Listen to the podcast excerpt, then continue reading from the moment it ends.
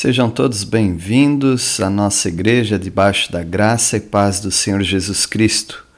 Hoje é domingo, dia 10 de maio de 2020. Eu desejo a todas as mamães um dia muito alegre com a sua família. Depois de vários anos, é a primeira vez que nós não temos o nosso tradicional café da manhã pelo Dia das Mães. Então, desejamos a todas vocês um feliz Dia das Mães. Eu sou o pastor Pércio Coutinho e esta é a mensagem de número 8 do nosso período de quarentena, isolamento social, distanciamento social, o qual estamos preferindo chamar de um período de transformação.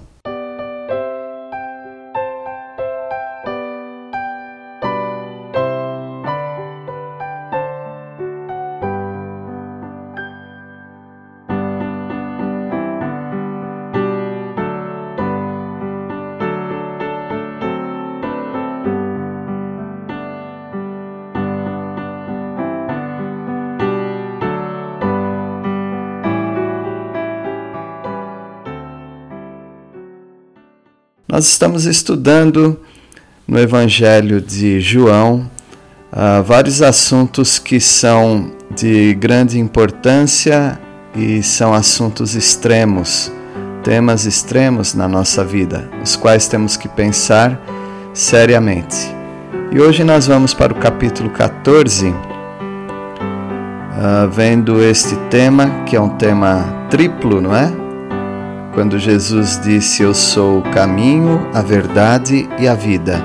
João 14, no versículo 3, no capítulo 14 de João, os discípulos estavam atemorizados com as coisas que em breve aconteceriam e o Senhor Jesus disse para não ficar com o coração perturbado, mas para eles crerem em Deus e crerem em Jesus, porque Jesus estava indo para a casa do Pai e lá muitas moradas, e ele não estava mentindo.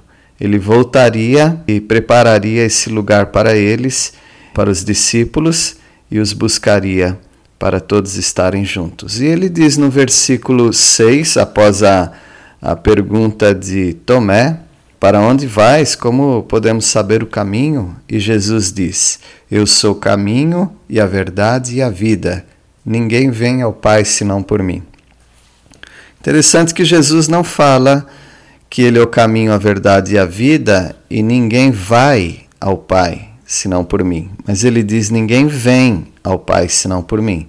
Isso quer dizer que o único acesso ao Pai é através de Jesus Cristo, não há um outro caminho. Nós temos vários caminhos relatados na Bíblia. Só para citar alguns, há o caminho de Caim, que foi o caminho do assassinato. Há também o caminho de Balaão, que foi o caminho da ganância. E também houve o caminho de Absalão, que foi o caminho da traição. Qual caminho você está seguindo? O caminho do assassinato, da morte? O caminho da ganância, da avareza, do amor ao dinheiro? Ou você está seguindo o caminho da traição, o caminho do distanciamento de Deus? Mas há o caminho que você deve seguir, que é o único caminho para a vida, que é o caminho de Jesus Cristo. Ele é o caminho. Ele diz: Eu sou o caminho e a verdade. No nosso mundo pós-moderno, dizem que há várias verdades. Você tem a sua verdade, eu tenho a minha verdade. Não. Na palavra de Deus nós estudamos que há várias mentiras, não várias verdades. Verdade há uma só, mentiras há muitas. Por exemplo, há a mentira da serpente. A serpente disse para Eva: Sereis como Deus. Uma mentira. Há a mentira de Faraó também. Faraó disse para o povo, dez vezes ele disse para o povo: podem ir e adorar o seu Deus. Ah, a mentira também dos profetas pré-cativeiro, aquele período antes do povo de Judá ir, ir para o cativeiro, também Israel. Ah, eles diziam: haverá paz, ninguém irá para o cativeiro. Portanto, há várias mentiras. mas uma só verdade. Jesus disse: Eu sou a verdade. E ele diz também: além de ser o caminho, a verdade, ele diz: Eu sou a vida. Uh, nós temos promessa de vida e pessoas obtiveram a vida no Antigo Testamento pela fé. Elas creram naquele que viria, naquele libertador que viria, que é somente um, Jesus Cristo. Portanto, nós podemos dizer que vida há somente em Jesus. Uh, Deus plantou no jardim do Éden muitas árvores. E ele planta a árvore do conhecimento do bem e do mal, mas ele planta também a árvore da vida. Naquela árvore, ou por causa daquela árvore, desfrutando do fruto daquela árvore, Adão e Eva teriam vida. E essa vida a, é a vida que há em Jesus Cristo. Eles não experimentaram dessa vida e eles amargaram a morte. Mas nós sabemos que nos últimos capítulos de Apocalipse, essa árvore volta para o estado eterno e nós podemos experimentar dessa árvore, a árvore da vida. Só a vida em Jesus. A Raabe, a Raabe em Jericó, ela experimentou da vida e ela teve um passo de fé que era jogar uma corda escarlate pela janela e deixar ali como um sinal de que naquela casa haveria vida. Essa corda era vermelha, lembrando do sangue de Cristo Jesus. Só há vida em Cristo Jesus. E o profeta Jonas, o profeta Jonas foi engolido por um grande peixe e dentro daquele peixe uh, havia vida. Aparecia morte para ele, mas houve vida, porque Deus fez com que aquele grande peixe o vomitasse para a praia. O Senhor Jesus usa desse incidente para falar da sua ressurreição. Cristo Jesus também ficou enterrado, ou seja, num sepulcro, mas houve vida, houve ressurreição. Portanto, Jonas nos faz lembrar também de Jesus. A vida em Jesus, a árvore da vida, a corda vermelha, o clamor no grande peixe, a vida somente nele. Eu sou o caminho, a verdade e a vida. Ninguém vem ao Pai senão por mim. Você já tem vida em Jesus? Porque é só em Jesus que, que você vai encontrar o caminho, a verdade e a vida. Um outro assunto de extrema importância para nós é sobre paz. O mundo quer paz. Uh, eu me lembro o irmão Warren Wiersbe diz que no mundo houve já 1500 acordos de paz. Isso nos anos 80. Então, eu presumo que há muito mais acordos de paz de lá para cá. Mas nenhum acordo de paz foi eficiente. Os acordos de paz duram algumas semanas, alguns dias, alguns meses mas não há acordo de paz permanente no mundo. Porque o mundo vive em guerra, o mundo não tem a paz de Deus, o mundo não experimentou ainda ser amigo de Deus e estar em paz com Deus. Em João capítulo 14, versículo 27, o Senhor Jesus nos diz: Deixo-vos a paz, a minha paz vos dou. Não vou lá dou como a dá o mundo. Não se turbe o vosso coração, nem se atemorize. Ele começa falando para os discípulos não se turbarem, não se perturbarem. E agora ele diz também, quase no final do capítulo, não se turbe o vosso coração. Não fiquem com medo, porque ele deixa a paz. Há uma pergunta: o mundo dá paz? Alguns rapidamente diriam: não, o mundo não oferece paz alguma. Mas Jesus disse que o mundo dá paz. Veja, ele diz: Deixo-vos a paz, a minha paz vos dou, não vou lá dou como a dá o mundo. Ou seja, o mundo dá paz. O mundo oferece paz. Agora, qual é esse tipo de paz? é uma paz ilusória, é uma paz enganosa, é uma paz temporária. Na paz do mundo há uma paz interesseira. Ele te oferece um pouco de paz, mas ele quer a sua alma. Mas o Senhor Jesus, ele nos promete paz, a paz dele. Quem conhece Jesus sabe que a paz dele é verdadeira, genuína. Isaías 48 e também Isaías 52, versículos que nos dizem assim: Para os perversos, todavia, não há paz, diz o Senhor. E ele diz também: Que formosos são sobre os montes os pés do que anuncia as boas novas, que faz ouvir a paz, que anuncia coisas boas, que faz ouvir a salvação, que diz a Sião: O teu Deus reina.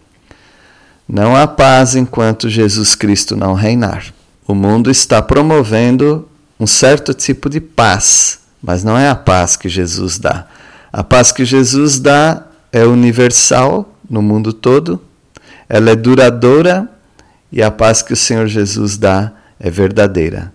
Somente no reino dele, somente na presença dele é que nós teremos a paz verdadeira. Você já tem essa paz em Cristo Jesus? Eu sou o caminho, a verdade e a vida, ele diz.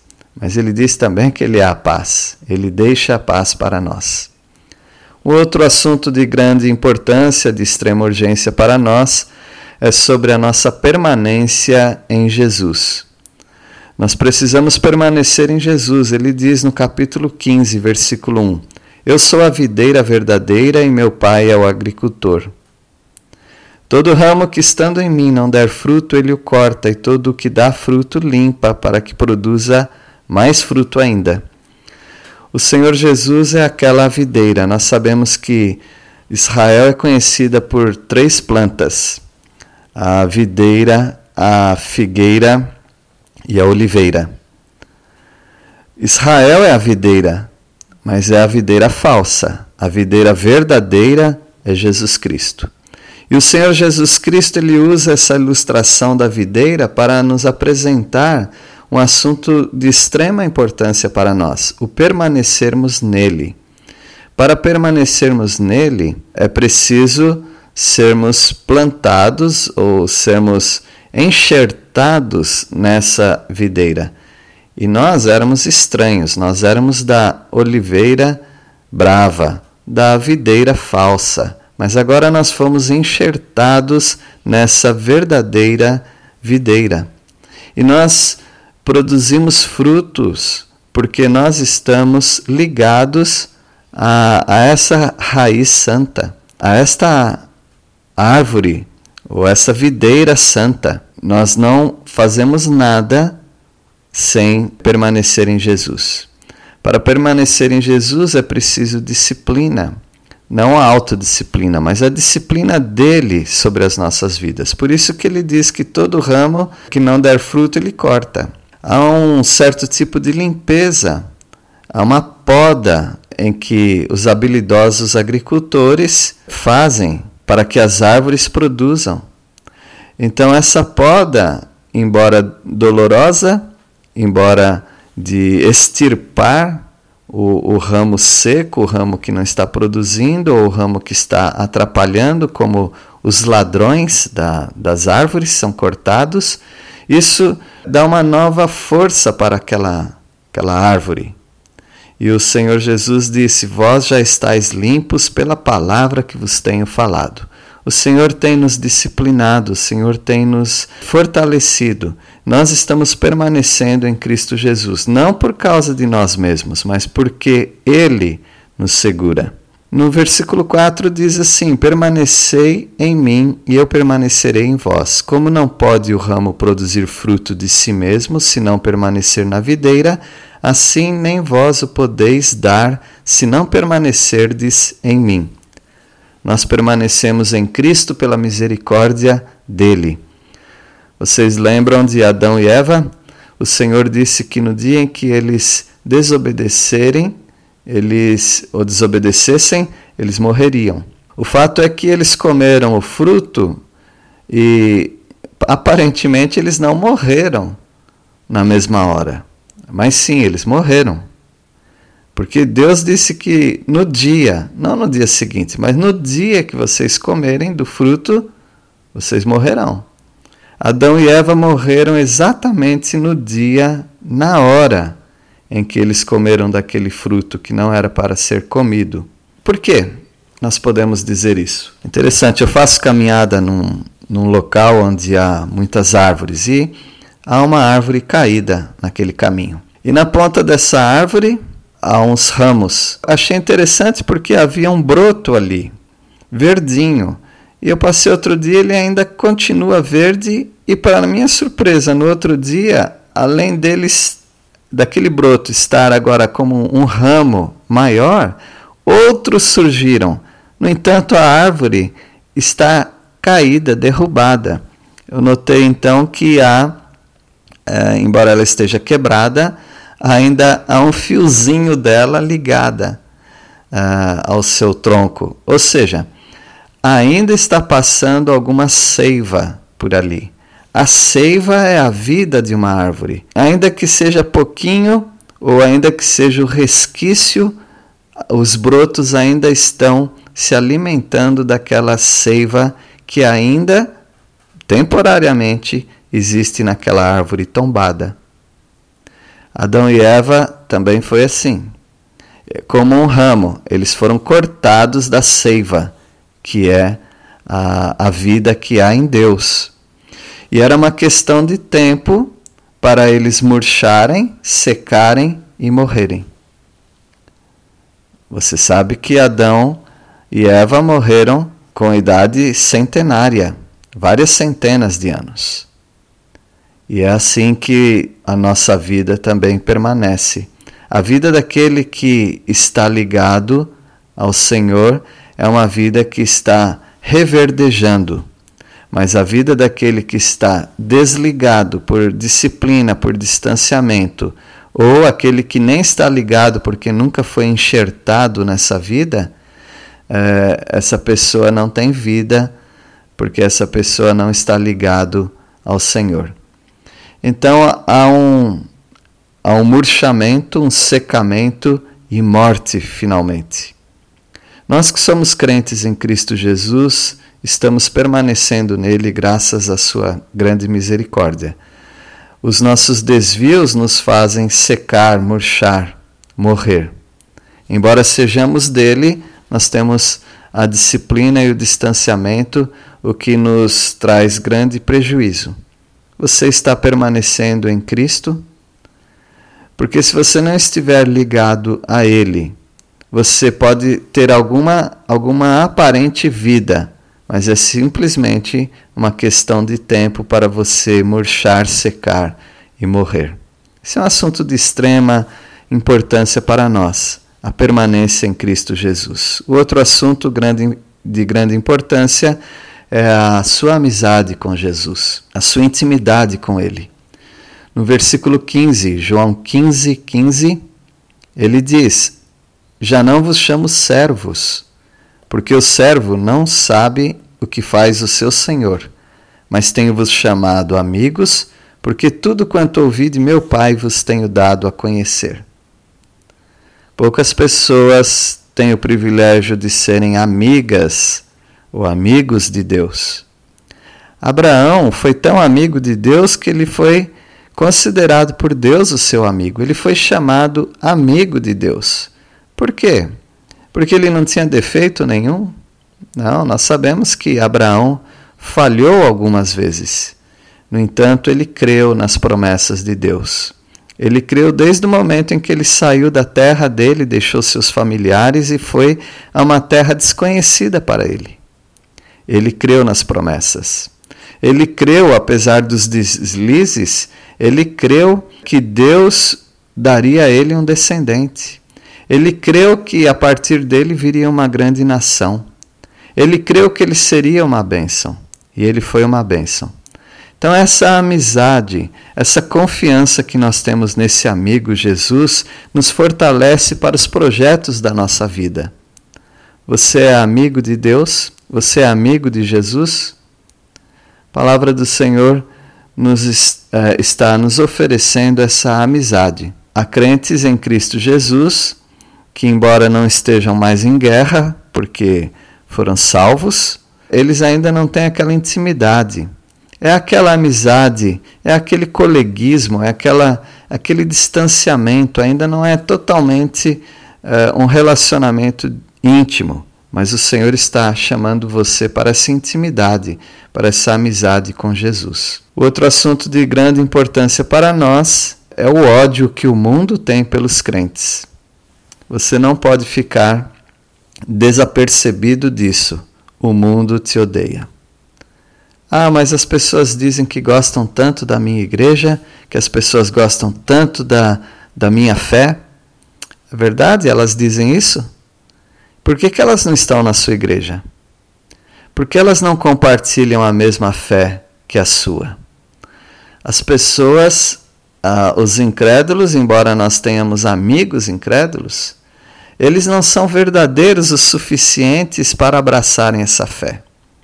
E é uma questão de situação, de oportunidade para os incrédulos nos odiarem, porque nós amamos a Jesus e somente a Jesus. Enquanto eles dizem amarem a Jesus, mas eles colocam várias coisas entre Jesus e eles próprios. Eles colocam intermediadores, intermediadores os quais Deus abomina. Então eles se tornam inimigos de Deus e amigos deste mundo. E nós não podemos nos iludir. Nós temos uma amizade limitada com os incrédulos, porque há um ódio continuado. Pessoas odiaram a Jesus e pessoas vão odiar os discípulos de Jesus, os discípulos verdadeiros. Veja Faraó, Golias, Acabe. O que havia em comum neles? Eles se achavam fortes. Faraó se achava forte. Golias se achava mais forte. E Acabe se achava forte. Mas não apenas eles se achavam fortes, como os seus amigos, os seus súditos e os seus cônjuges diziam que eles eram fortes. Assim têm sido os nossos amigos incrédulos. Eles se acham fortes o suficiente para não abraçarem a mesma fé que nós estamos abraçando em Jesus Cristo. Eles nos acham fracos por nós reverenciarmos, adorarmos, servirmos e dedicarmos a nossa vida a esta palavra, a este Deus.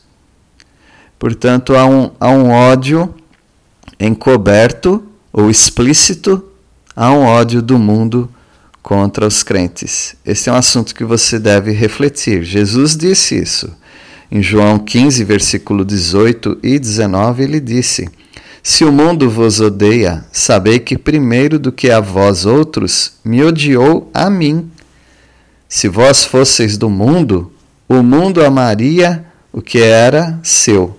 Como todavia não sois do mundo, pelo contrário, dele vos escolhi, por isso o mundo vos odeia. Existem palavras mais claras do que estas, meus irmãos?